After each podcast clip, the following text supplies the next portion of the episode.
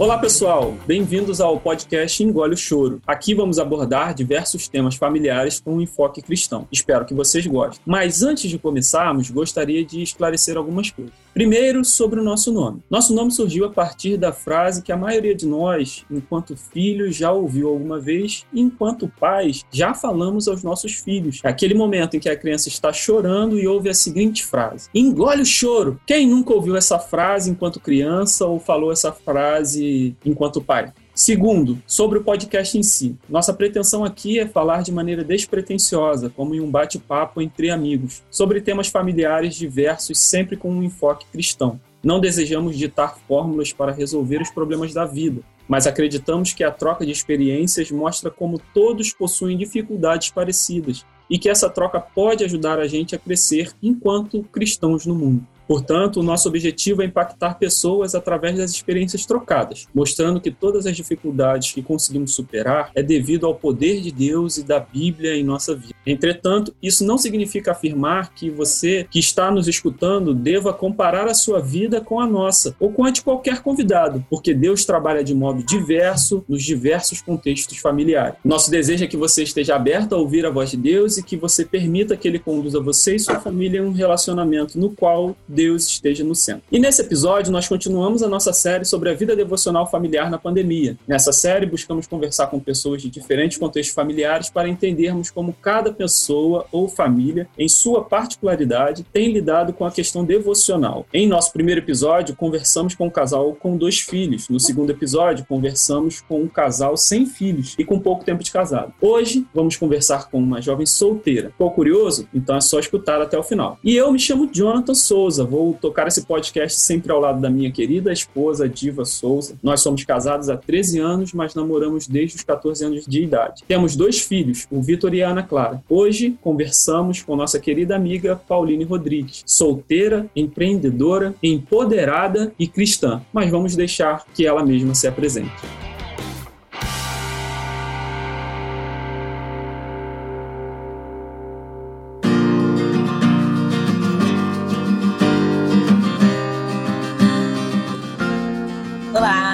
Noite, pessoal. Eu me chamo Pauline Rodrigues, como o Jonathan já mencionou, e fico muito honrada de ser chamada de empoderada.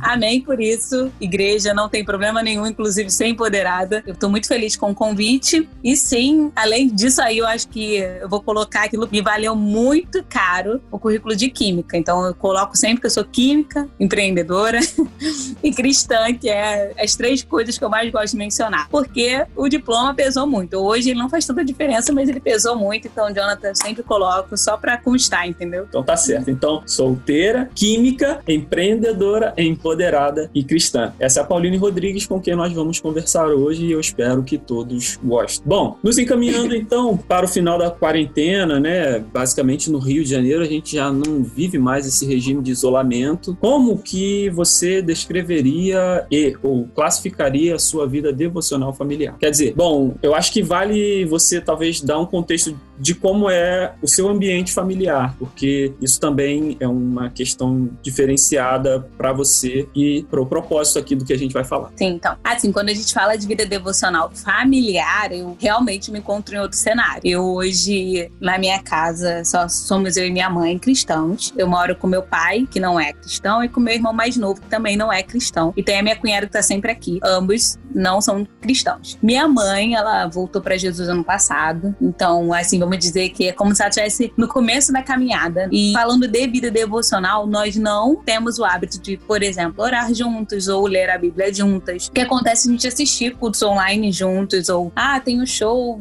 gosto de uma cantora que eu gosto, aí acaba que a gente tem esses momentos. Mas no dia a dia isso não é algo comum para nós. Eu acho até pelo fato de a gente nunca ter tido essa cultura, né? Por eles não serem cristãos, assim, com sete anos eu comecei para a igreja sozinha, e então isso não foi algo que foi gerado dentro da minha casa. Mas é muito comum a gente orar pelas pessoas, assim, ah, ela me contar, por exemplo, uma amiga minha tá precisando de oração, então a gente vai orar. É, quando tá em jejum, uma fala para outra, ó, oh, tá em jejum hoje por tal causa. A gente se ajuda desse jeito, mas um devocional, um momento, eu, ela sentar com Deus, não acontecia e na pandemia não aconteceu, sim. Até porque a gente passou mais tempo em casa e a gente está numa casa em que nem todos são cristãos. Então, assim, a gente não tem a intenção de impor que, ah, olha, agora nesse momento ninguém passa aqui na sala porque a gente tá orando. Ou vai ver, ah, não, para de ver TV agora que a gente precisa aqui. Não, a gente não faz isso. Então, eu acho que é muito essa coisa de cada uma mais no seu canto e a gente vai junto para a igreja. Isso acontece. Se tiver culto em casa, a gente tá junto.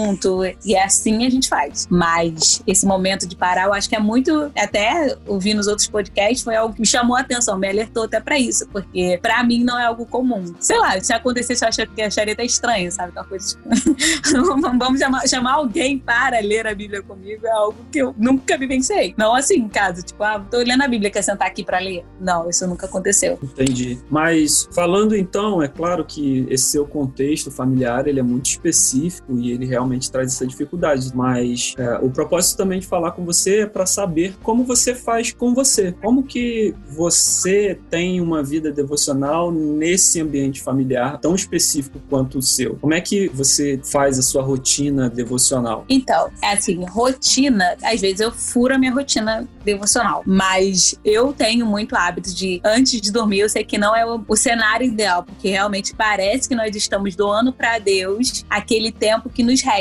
Mas, sendo muito sincera, eu acho que é meu melhor momento. Inclusive, é aquele momento que eu fecho a porta do meu quarto, entro e não vou fazer mais nada, onde nada mais me preocupa, sabe? Porque eu tenho uma rotina bastante complexa. Quando eu misturei mestrado com trabalho, ficou muito difícil ter aquele momento que eu parasse para respirar. Mas é uma coisa que eu sempre falo para todo mundo, que me ajuda muito, é que eu, ao longo do dia, como se eu passasse boa parte dele orando, sabe? Falando com Deus mesmo, sabe? Qualquer coisa que eu vou fazer, eu faço conversando com Deus. E para mim é muito natural. Como flui essa conversa, sabe? Muitas vezes eu tô no ônibus pensando com Deus e ele me responde assim. Então, quando eu entro no quarto, é aquele momento que eu faço assim, e como se eu falasse pro Espírito Santo: vamos, entra aqui, vamos aqui, vamos, agora é nosso momento. E aí eu paro para ler. Eu procuro sempre ler livros como apoio, eu não leio só a Bíblia. Eu gosto de ler a Bíblia em mais, inclusive, do que uma versão. Eu comprei há pouco tempo uma Bíblia de nova versão transformadora. Eu lembro que um amigo me indicou e como ela ela mudou minha forma até de ler a Bíblia, porque é o que eu normalmente faço, pego uma Bíblia de estudo e pego ela e comparo. Como ela fala comigo de forma mais clara, mas ela me deixa mais como se fosse abrisse minha mente, apesar de ter tantos anos de evangelho, a forma como ela fala comigo às vezes, eu vejo diferença, eu acho simples.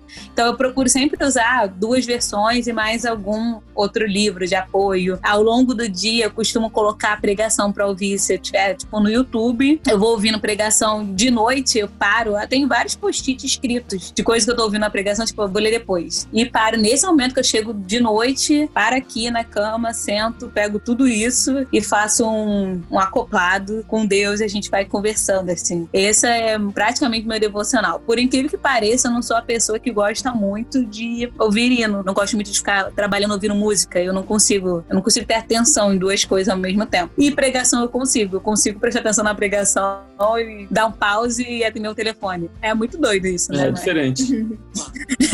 Normalmente as pessoas ouvem música para relaxar. Eu prefiro ouvir um pastor pregando alguma palavra e ficar, tipo, nossa, sabe, prestando atenção nisso. Então, legal, assim, eu acho que fica uma pergunta, de acordo com isso que você falou, que é: será que há um momento correto? Eu acho que não, né? Pelo que você está falando, o momento é toda hora, é a todo momento. Porque, como a Bíblia nos mostra, Deus está presente conosco a todo momento, não só no momento específico, num local específico, mas ele está presente a cada instante, a, a cada momento, a cada lugar, onde quer que a gente esteja ou, ou o que que a gente estiver fazendo no local, e Deus está ali presente, porque, logicamente, Deus é onisciente e onipresente, um dos três atributos uhum. básicos de Deus. Então, acho que falar em momento correto também não, não, não faz nem sentido. Eu acho que isso que você está passando é uma coisa muito legal para a gente refletir que a gente tem que estar tá sempre ligado com Deus desde o momento que a gente levanta até o momento que a gente vai dormir. E tudo bem se você separa, digamos assim, um momento mais específico ou de mais tempo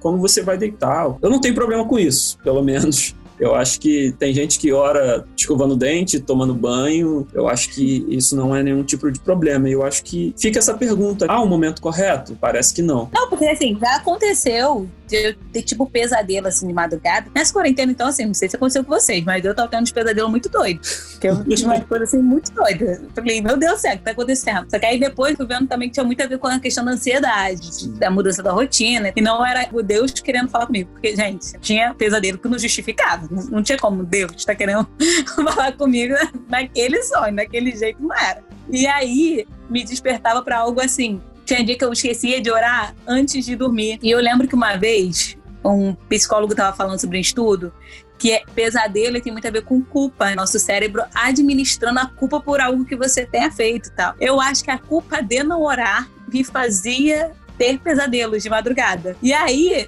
quando eu acordava do pesadelo, a primeira coisa que fazia era o quê? Orar. Que aí já me livrava da culpa. E era impressionante. Eu orava, voltava a dormir bem. Então tem umas coisas assim que se justificam, né? E eu já ouvi cristãos falando assim: ah, o Espírito Santo despertando de madrugada. Então fica aí aquela dúvida se foi a culpa, se é o Espírito Santo despertando de madrugada.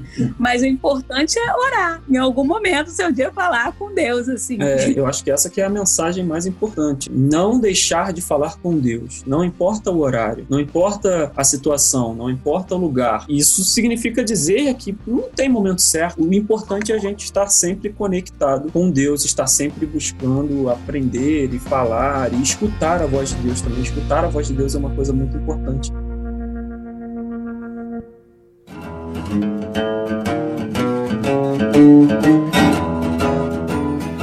Tem um livro que eu li, sei se você já ouviu falar, Os Heróis da Fé. Sim. Assim, esse livro, ele me despertou a atenção para essa coisa do momento, que não existe essa coisa de momento ideal, hora ideal. Assim, esse livro, na verdade, quando eu li, eu fiquei me sentindo muito mal. Muito mal pelo cristão que eu era, sabe? Porque os frutos que eles deram, aí minha justificativa de consolo é que o tempo era outro.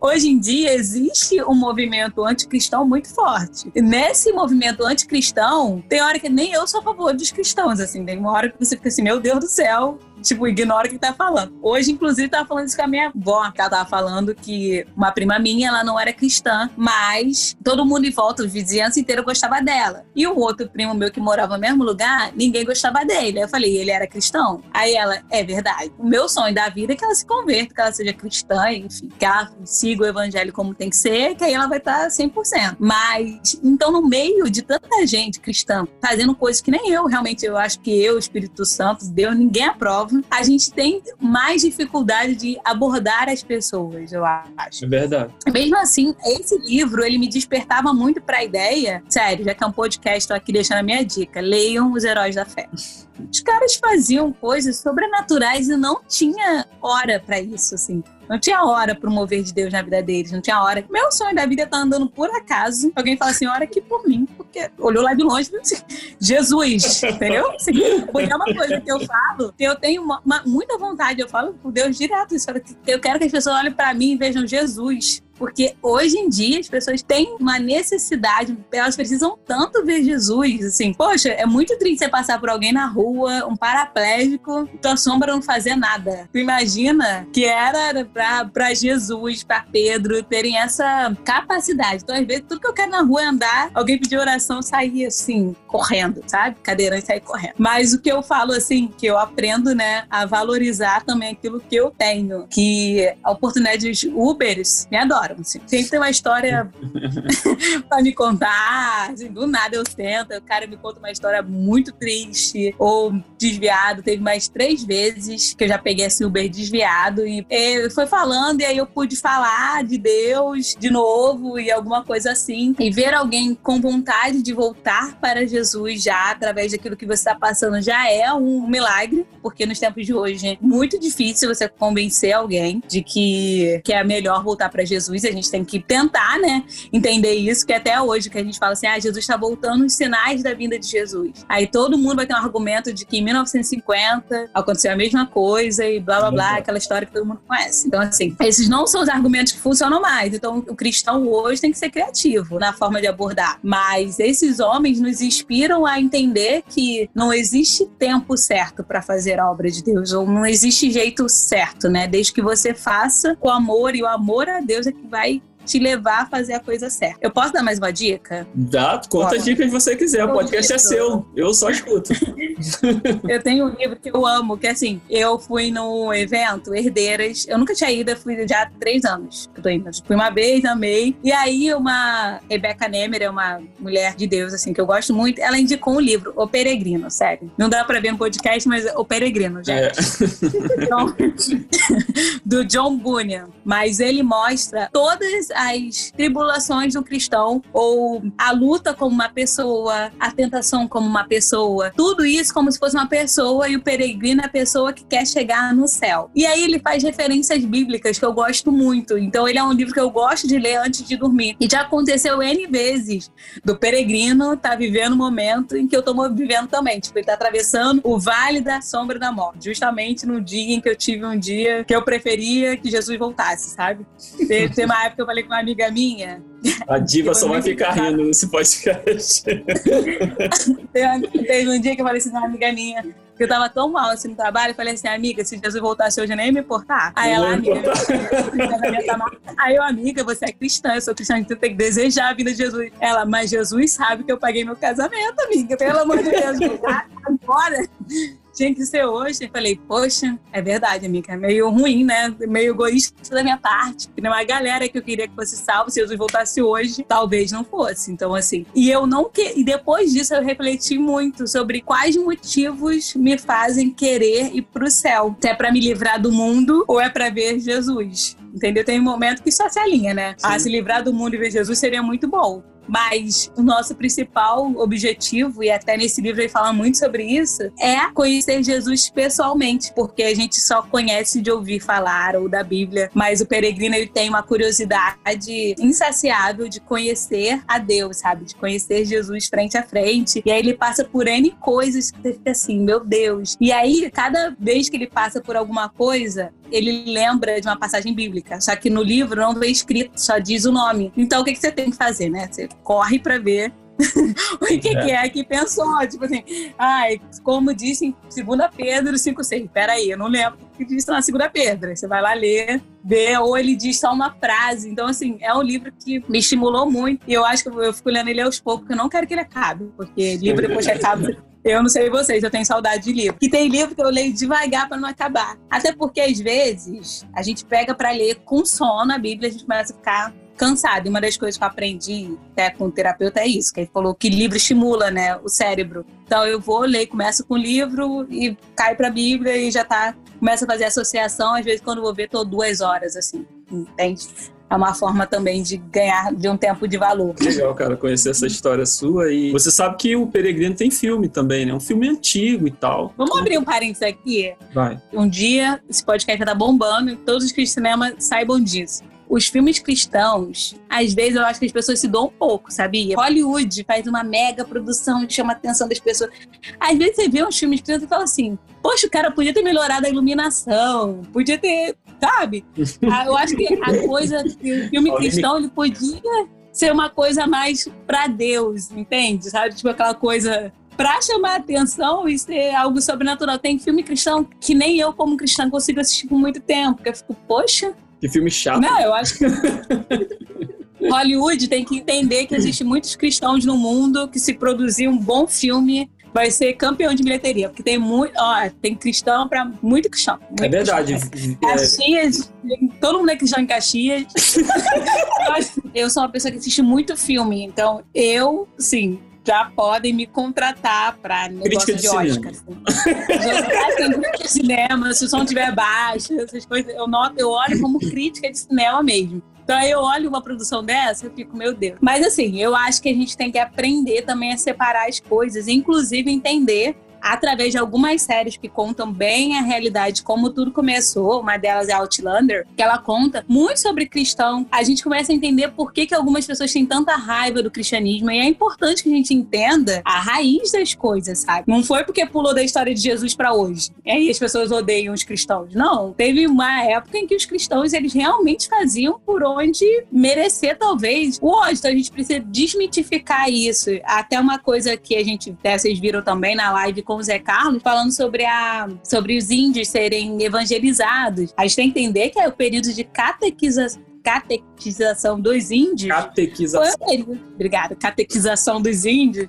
Eu não tô lendo, tá, Brasil? Por isso que eu não sei falar. foi um período que, para muitos, foi um período de muito sofrimento. Foi um período em que se matava para que as pessoas engolissem o evangelho. Então, assim, a gente tem que, eu acho que entender também um pouco de história e sair dessa caixinha de que as pessoas simplesmente não gostam de Jesus ou não amam Jesus. Mas sim que teve um período que a gente fez por merecer, vamos dizer assim, né? Porque teve o um período que a igreja ela foi, as cruzadas foi um período difícil. Então eu acho importante que todos assistam séries históricas, já que não gosta de ler, para quem não gosta de ler, veja uma série, vê um filmezinho histórico, mas com um olhar cristão, de que o mundo está fazendo, hein, gente? Pelo amor de Deus. Bom, então, voltando após essa grande divagação da gente aqui falando sobre séries e sobre filmes e sobre cinema, que é muito legal também, diga-se de passagem, eu inclusive estava falando isso ontem, eu gosto muito de entender o cinema, mas tirando esse ponto, voltando o que você falava antes, era que Bom, o John Boone, através do livro Peregrino, ele conseguiu te mostrar como que não há momento certo para a gente falar com Deus, mas que o momento é todo momento. Uhum. Independente se a gente está fazendo comida, se a gente está fazendo, sei lá, qualquer outra atividade. Tem um outro livro, então, já que você gosta de ler, que é o Liturgia do Ordinário, que é um livro que fala justamente dessa liturgia das coisas ordinárias da vida, de que em todo momento a gente tem que estar falando com Deus de modo que a gente esteja grato a Deus por tudo. Então, se a gente está lavando a louça, a gente está fazendo aquilo agradecido porque a gente tem uma louça para lavar. Se a gente está comendo, a gente tem que estar tá fazendo aquilo ali agradecido e conectado de alguma forma com Deus, porque Deus está presente naquilo ali também, porque a gente tem o que comer. Se a gente lava a louça é porque a gente acabou de comer e tem gente que não está comendo. Se a gente vai dormir numa cama é porque a gente tem uma cama para dormir, uma casa onde a gente está morando e, e, tudo mais. Então, as pequenas coisas que a gente faz no nosso dia a dia são importantes para que a gente perceba que a gente pode falar com Deus nesses momentos também, porque elas sim, sim. caracterizam a provisão de Deus sobre as nossas vidas. Deus está sempre provendo tudo que temos e isso deve ser motivo de estarmos sempre em contato com Ele. Então, essa primeira pergunta se resume a exatamente isso: entender que Deus está presente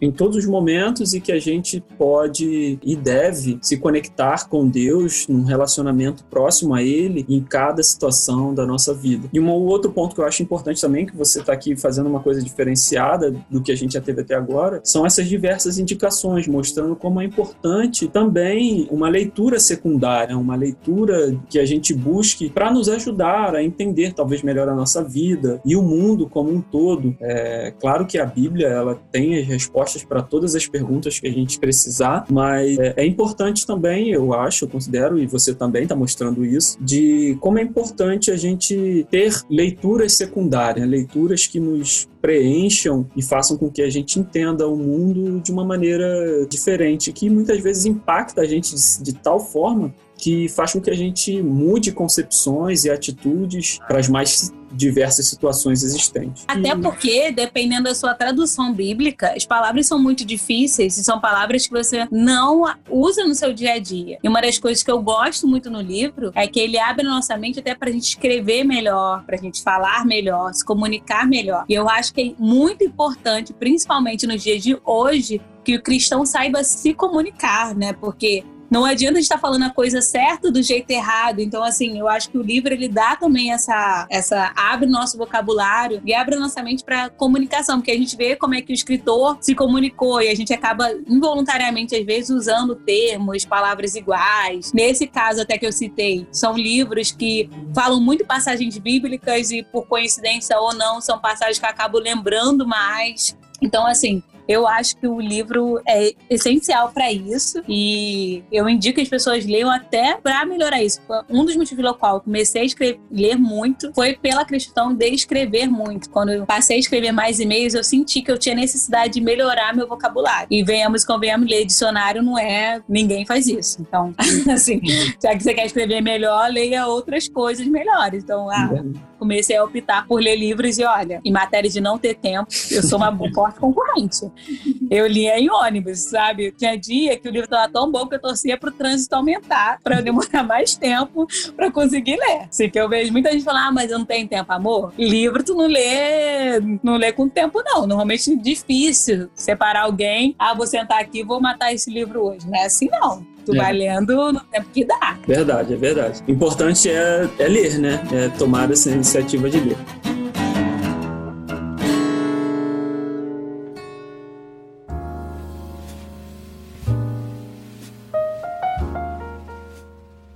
Agora, quero passar a segunda pergunta usando como um gancho uma coisa que você falou, que é sobre ansiedade. Você falou de maneira rápida sobre uma questão de ansiedade. Então, a segunda pergunta que eu queria te fazer mais especificamente sobre o tema que a gente está tratando é de que maneira a quarentena influenciou essa sua vida de devocional, de leitura, de tentar estar conectada, porque como você falou, parece que a ansiedade de alguma maneira bateu aí e eu imagino que isso tenha influenciado de alguma forma. Como é que foi processo de isolamento, de quarentena, para você e para essa questão devocional? Então, eu sou uma pessoa que naturalmente sou ansiosa. Então, assim, eu já era ansiosa antes da quarentena. Para as pessoas ansiosas, né, que têm ansiedade como uma característica central, a questão da concentração, ela já é muito ruim. A Bíblia, foi até o que eu vou até pegando esse gancho para todo mundo até ver que isso é mais comum. A Bíblia em si, ela tem algumas palavras que são muito difíceis e que você precisa ter concentração. Tem texto, tem que ter concentração para você entender o que que tá se tratando. Então você imagina uma pessoa ansiosa que tá, sei lá, eu no meu caso, né, eu fiquei bastante tempo em casa, então era sete dias por semana, todos os momentos em casa. Aqui eu não tenho uma vista bonita, eu sempre falei isso. Né? Ah, queria poder olhar um pássaro voando. Não, não é isso. Eu vejo prédio de um lado, prédio de outro. Então, assim, não, não tenho uma vista privilegiada, não moro sem pra praia. Então, assim, não dá para respirar. E tinha momentos que eu tava, que a ansiedade apertava mais, que eu via que só é, ler a Bíblia não, não conseguia Tipo, tem a hora que para orar, eu se eu estivesse orando, falando com Deus, passasse uma mosca aqui, eu já prestava atenção nessa mosca. E por isso, até, eu faço terapia semanalmente. Até vou fazer uma brincadeira aqui, mas que tem muito a ver. Você tá, meu filho, com 28 anos. Na, sem namorar, sem casar, sem nada. É, eu, no meu caso, sem emprego, né? Eu tava sem emprego certo, porque não é. Tipo assim, você planejou ser uma gerente de uma grande empresa multinacional com 28 anos. Não tá nada acontecendo como você pensou há 15 anos atrás. E você não ficar ansioso, tu é mito. Tá melhor que o Bolsonaro em matéria de mitude. Então, assim. Então tem que ser muito mito para estar tá aí equilibrado. E alinhar a sua vontade. Eu lembro que eu falei uma vez, tem lá na igreja, né, que isso para mim foi muito até difícil de gerir hoje. Que quando a nossa vontade está alinhada com, Deus, com a de Deus, as coisas acontecem. Então, muitas das coisas que não estavam acontecendo, eu comecei a pensar, pô, será que não está alinhado com, com Deus. E eu comecei a surtar, assim, com algumas coisas, achar que foram algumas decisões precipitadas. Então, isso tudo para eu estabelecer aí que a intimidade com Deus tem que aumentar, porque senão você começa a surtar. Porque aí fica. Porque a gente, como cristão, eu acho que tem esse adendo que além das cobranças normais, eu não sei vocês, mas eu tenho muito essa cobrança também de como minha vida tá com Deus, sabe? De se Deus tá realmente feliz com aquilo que eu tô fazendo, se a decisão que eu tô tomando é uma decisão que Deus deseja para mim. Então, são uma série de coisas que eu acho que a gente tem que administrar muito e, e foi no momento que eu tava mais assim que eu falei, cara, eu tenho que orar mais, jejuar mais. Eu sou assembleiana, tá, Brasil? Então, quando a assembleiana tá muito desespero, acontece, não sempre, mas acontece Deus usar alguém e dar a resposta. Em casa, imagina receber ligação de alguém para ser usado por Deus. Então, assim, foi o momento que eu falei assim: na Vera, eu e Deus aqui, ó, tem que saber o que ele quer. E Deus, ó, silêncio total, silêncio total. Teve dia que eu ficava assim: meu Deus do céu, eu preciso de uma resposta, uma confirmação. A confirmação não vem. Não vinha de jeito nenhum. Aí eu orava mais, aí jejuava mais. E tem coisa que eu não tenho resposta até hoje. Mas você achou que ia finalizar com algo bom, né?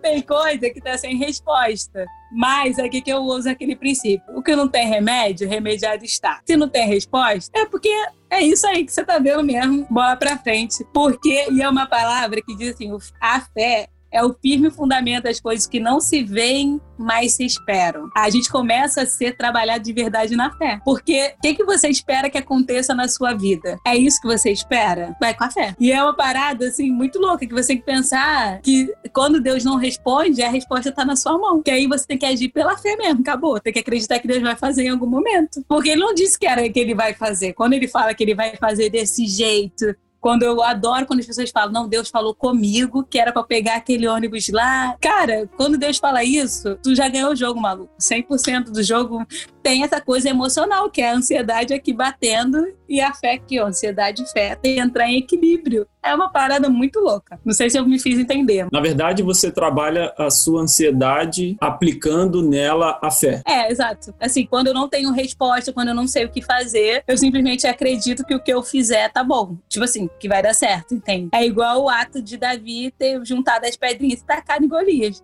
Deus nunca falou para ele na Bíblia: pega as pedras e taca na cabeça do gigante. Ou vai para lá que você vai ganhar o gigante. Ele foi na fé. E aí deu certo. Então, assim, tem coisas que é no risco. Se, se Deus não responder, e aí que eu comecei a diminuir a ansiedade. Cara, se Deus não falar, eu vou seguir. E assim, entrego na mão de Deus e vai, literalmente. Eu acho que tem coisas é, muito fortes aqui no que você tá falando. Quer dizer, primeiro, você tá preocupada em estar tá sempre fazendo a vontade de Deus. Isso é uma coisa que é um diferencial e que traz total diferença para a vida de todo mundo. Né? É a preocupação em saber qual é a vontade de Deus. Por outro lado, né, se a gente, ou se você não tem uma resposta clara, específica daquilo que é o que Deus quer que seja feito, ou que seja trilhado, o caminho, você acredita também que o que você fizer, Deus vai te ajudar, vai te abençoar. E ainda, lidando com essa questão da ansiedade, você simplesmente levanta a sua cabeça e vai na fé. Não te mandei eu, né, como diz aquela palavra, uhum. de bom ânimo, entendeu? Então tem coragem, é o que eu estava até falando esse final de semana na igreja, que Paulo, num dado momento, está aprisionado, já antes da sua viagem a Roma, ele está aprisionado em Jerusalém, na cidade da onde ele foi criado, né, no meio daquelas pessoas que, que ele conhecia, e ele está preso, as pessoas estão tentando matar ele, e o Senhor se coloca ao lado dele, e eu imagino que naquele momento em que ele está preso, ele não sabe se ele vai para Roma, que era um desejo do coração dele, ele não sabe se o que ele fez até então então valeu a pena, porque ele está ali preso e pronto para ser morto. E de repente, naquele momento de angústia, de ansiedade, de dificuldade, Deus se coloca ao lado dele. Quer dizer, a Bíblia diz que o Senhor se apresenta para Paulo e fala para ele: tem coragem, Paulo. Quer dizer, é como se fosse assim: levanta daí, porque eu tô aqui do teu lado. Segue firme. Uhum. Não é a ansiedade que vai te parar, é, não é as dificuldades que vão fazer você cair ou desanimar, porque eu tô aqui do teu lado. Eu acho que essa é a mensagem que você traz também, né? E eu acredito veementemente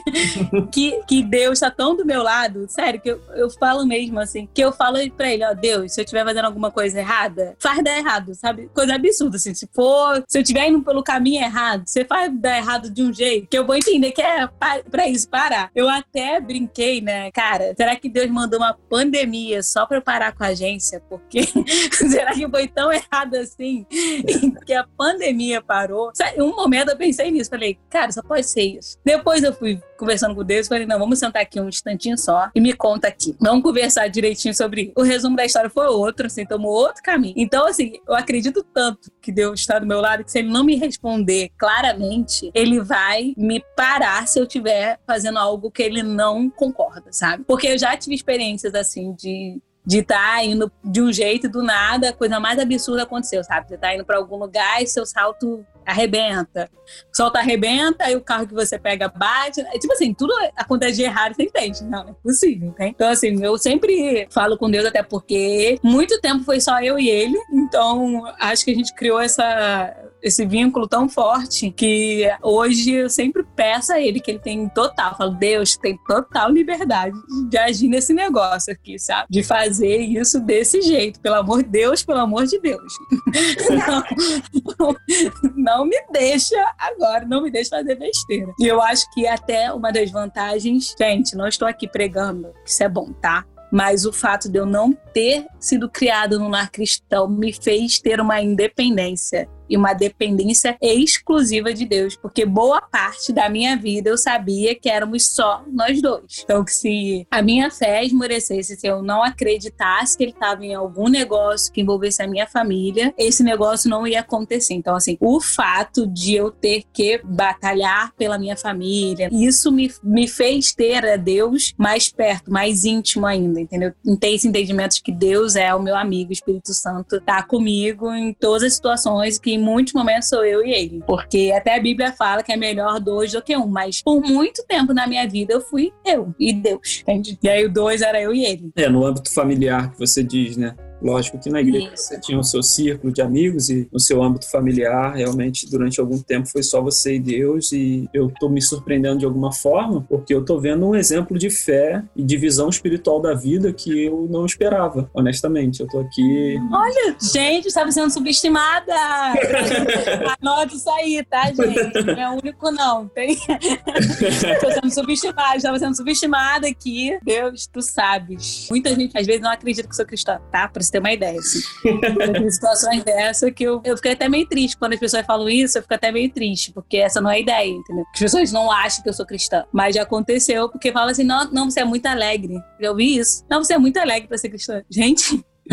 Como assim? O meu espanto vai de a gente estar um bom tempo sem se falar e porque a gente imagina que a vida tomou rumos diferentes e é tão legal, na verdade, porque assim, o meu espanto é um espanto bom, que eu, de felicidade. Não é aquele espanto assim de, ó, oh, nossa, que, que vida que ela tem, né? Não imaginava, imaginava que ela fosse uma desviada do mundo. Não, mas é uma visão de quem está muito feliz porque percebe que Deus realmente faz coisas extraordinárias com todos nós. Você está dando um exemplo de fé, assim, cara. Para mim, tá dando um exemplo de fé, de visão espiritual da vida. Quer dizer, você vê a sua vida de maneira espiritual num nível que eu gostaria de ver a mim, e não é o caso. E eu fico muito feliz com isso, tá me dando várias lições. Eu tô aqui, poxa, viajando, aprendendo realmente muito. Eu espero que aqueles que estejam nos ouvindo também sejam tocados dessa maneira. Porque no final das contas. Como... É emocionada aqui. Eu não sou de é. chorar, não, hein? É.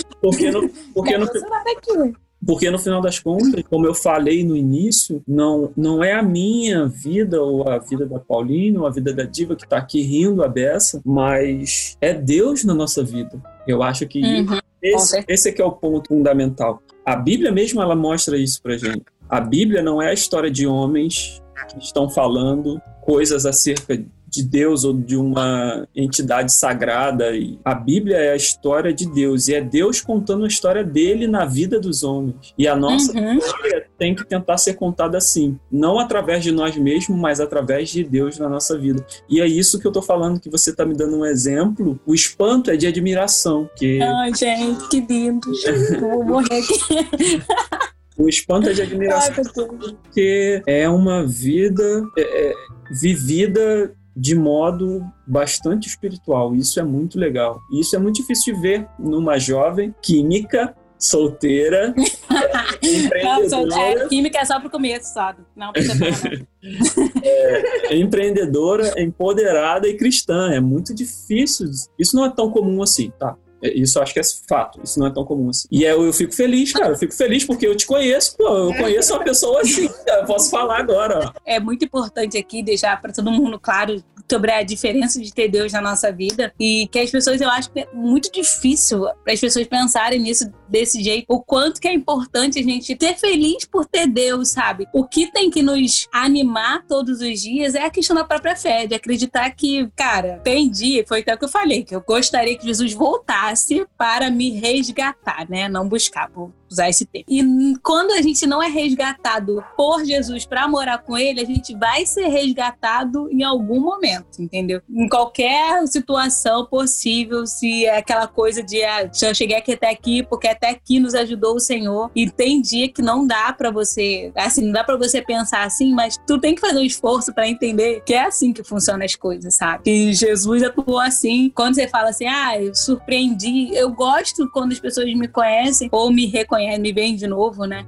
e falam da questão de ter essa surpresa, porque eu acho que amadureci muito também com Deus, sabe? E eu acho que é muito importante que a cada dia a gente prosseguir em conhecer a Deus é também amadurecer, mudar as ideias, pensar diferente, pensar fora da caixa. A gente cresceu numa igreja de um jeito, a gente vai para outra igreja que tem outros ensinamentos, outro estilo, mas você entender que tem negócio que é você e Deus só, entende? Que Deus vai te ensinar de uma forma diferente. Que nem tudo você vai ver, você vai concordar, mas sua intimidade com Deus tem que estar tão boa, tão alinhada que você consegue perceber que aquilo, sabe? Quando você chega em algum lugar, você fala, não, isso aqui é de Deus, isso aqui não é, sabe? Consegui fazer essa seleção, tem dia que eu Caraca, eu fico muito feliz quando eu consigo fazer isso, sabe? Já aconteceu de eu estar em um grupo de pessoas e falar: Caraca, eu tô fazendo aqui, maluco. E não porque as pessoas me ofereceram drogas ou nada disso, mas é uma coisa que você fala assim: Não, não tem porque tá aqui. pra minha vida cristã, né? Tipo assim, não faz é. sentido é. pra minha vida cristã. É tipo, é, porque que, assim, a ponto de, de eu sentir, por que, que você tá me incomodando tanto? Eu não entender que tava me incomodando, mas eu saber, depois eu parar e pensar assim: Ah, foi você que não gostou, sabe? Espírito Santo, é, você. foi você que não gostou, sabe? É, você não tá bem aqui, não? Eu também não tô bem aqui, não. Então, é esse. Quando a gente chega nesse nível, eu acho que é, que é muito, muito bom. E eu quero. O meu sonho de vida é que todas as pessoas cheguem, não cheguem mesmo, que evoluam, obviamente, que, né, né, pelo amor de Deus, não sou referência para ninguém, mas que as pessoas tenham minimamente esse tipo de relação, porque eu acho que fica coisa mais leve, sem aquela coisa da cobrança, de tipo, caraca, eu hoje dormi sem orar, e a pessoa se sentir mal por isso e ficar se culpando. Gente, Jesus é muito mais leve que isso, sabe? O Espírito Santo é muito mais leve que isso. Ele quer muito mais do que isso, sabe? Quando eu estava falando, quando eu vi nos podcasts falando sobre a religiosidade, e é isso. Jesus é muito mais do que isso. As pessoas muitas vezes colocam Jesus numa caixinha de que ele vai ficar chateado com umas coisas. Você pensa assim, não vai ficar chateado com isso. Sabe? Eu não sei se eu, um dia, se eu dormir sem sem orar, eu fico muito tranquila, porque eu sei que ao longo do dia inteiro eu falei com Jesus. Então, o que, que é dormir sem orar para alguém que falou o dia inteiro com ele? ele vai se importar porque você está extremamente cansado. Ele viu, você apagou na cama. E tem gente que acha que é muito ruim você dormir sem orar. Eu me sentia mal porque tinha uma amiga minha cristã que ela orava antes de comer. E eu não orava. E eu sempre fiquei assim, caraca, poxa, eu não oro antes de comer. Isso me fazia mal. Aí, só que pra não parecer que eu tava imitando ela, comecei a orar com a cabeça. Acredita? eu não fechava o olho, mas eu orava com a cabeça. Porque assim, como a gente comia na minha mesa, falei, não, todo mundo achar que eu imito ela, porque eu nunca tinha feito, agora eu vou fazer. Aí, por quê? E assim, eu comecei a me sentir mal com isso. Depois eu falei, ah, algo que tem que ser melhorado? Sim, mas Poxa, eu falo com Jesus o dia inteiro. Será que ele ficar chateado porque eu não orei antes de comer?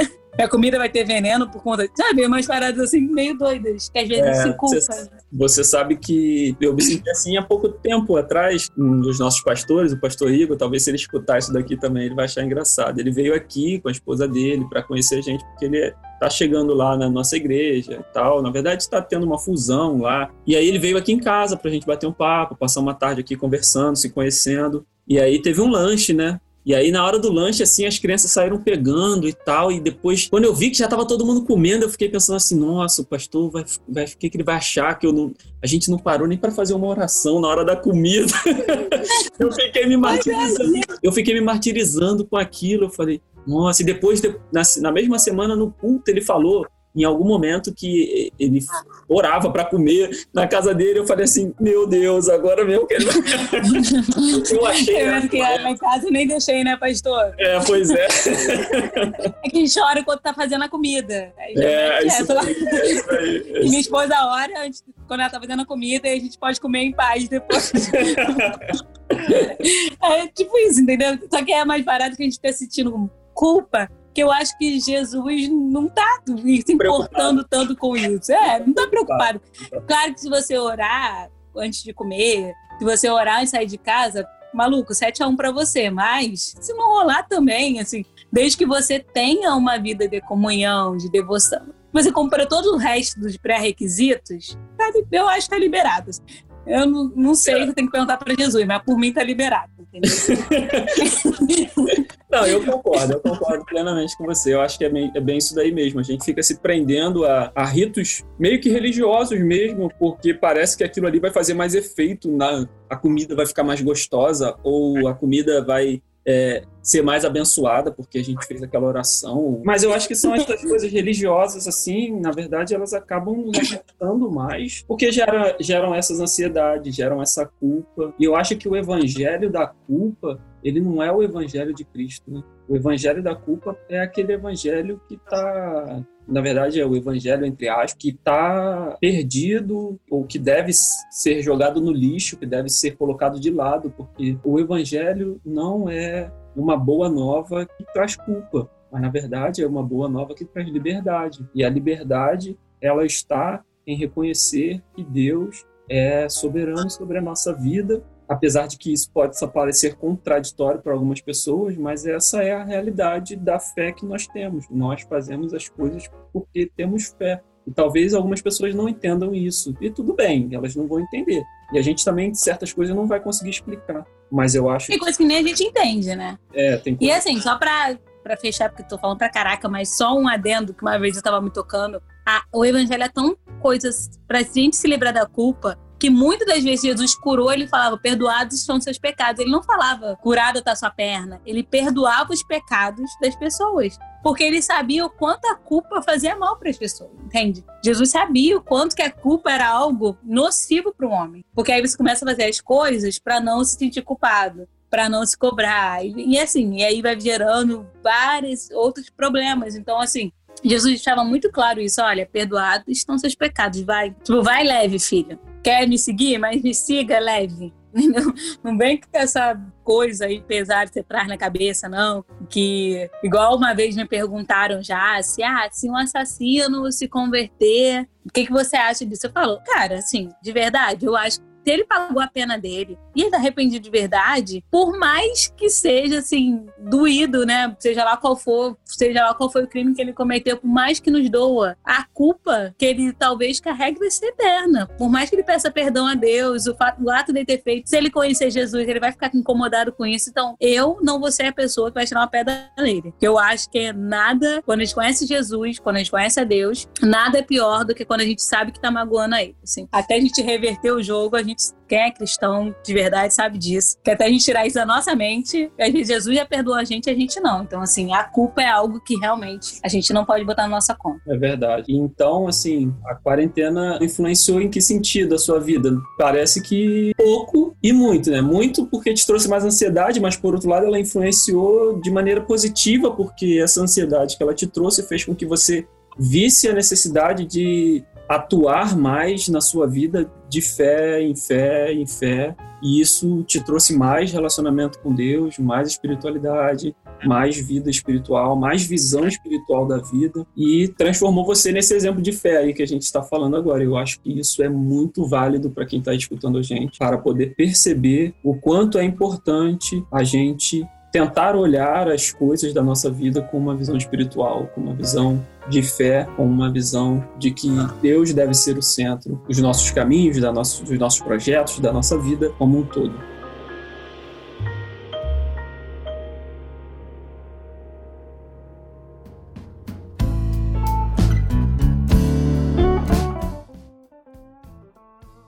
E, bom, para finalizar, eu nem sei se cabe mais perguntar isso, mas quais seriam as maiores dificuldades de estabelecer uma vida devocional familiar e qual o caminho para superar essas dificuldades? Nem sei. Fala alguma coisa que você queira falar aí, que você já falou tanta coisa boa, tanta coisa legal, que eu tô assim. Eu vou falar até sobre dificuldade mesmo, assim. Eu acho que realmente com esse excesso de tempo a gente teve muito tempo para distrações também. Até o que eu falei sobre maratonar séries, para mim, assim, tipo, é, você saber programar o seu tempo. Eu acho lindo as pessoas que têm planner e consegue cumprir aquilo tudo, sabe? Daquele jeito eu já tentei fazer isso. Então eu acho que talvez a dificuldade fosse ter concentração e, e essa coisa mesmo. Eu não queria fazer defuncional por obrigação, porque tipo, ah, hoje eu não fiz, então eu tenho que fazer. Tenho o quê? Eu não gosto disso. E me posicionar dessa forma de entender que, cara, olha só, tudo bem que você não tem que, né? Não tem essa coisa da obrigação. Mas você precisa fazer, então você precisa melhorar isso aí. Esse tempo aí que você tá passando é muito tempo, que é até válido. Essas questões, até das próprias pregações que eu vou ouvindo durante o dia, várias, várias eu ouço isso também falando sobre a questão de administrar o tempo mesmo, de saber administrar seu tempo, entender que você não tem que fazer, mas que você precisa fazer. É igual a questão da necessidade fisiológica, né?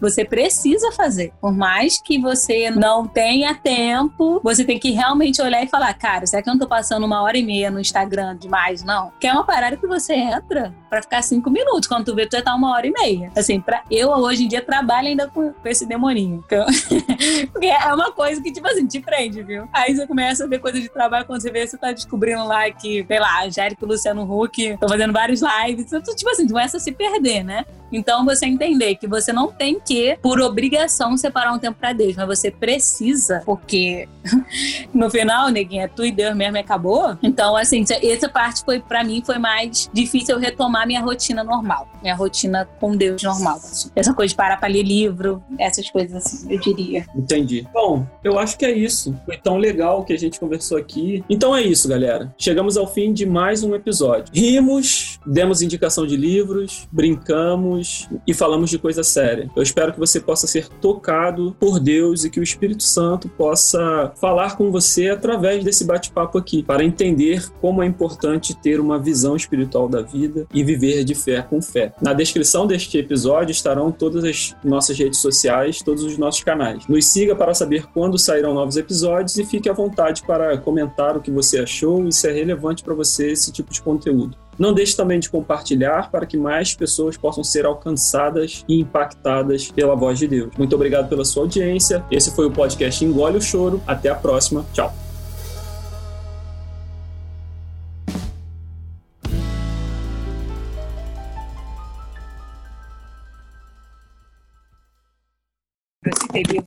Ai, meu Deus, calma aí. Caiu aqui o negócio. Ai, meu Deus. Edita isso, hein, pelo amor de Deus. Vou botar no caiu. final isso. Não, corta porque caiu aqui. São quase duas horas de live, gente. Meu Deus. pra editar, hein? É, pois é. é uma Boa sorte. E é isso. Ah, eu quero falar. Deixa eu falar. Fala, diva.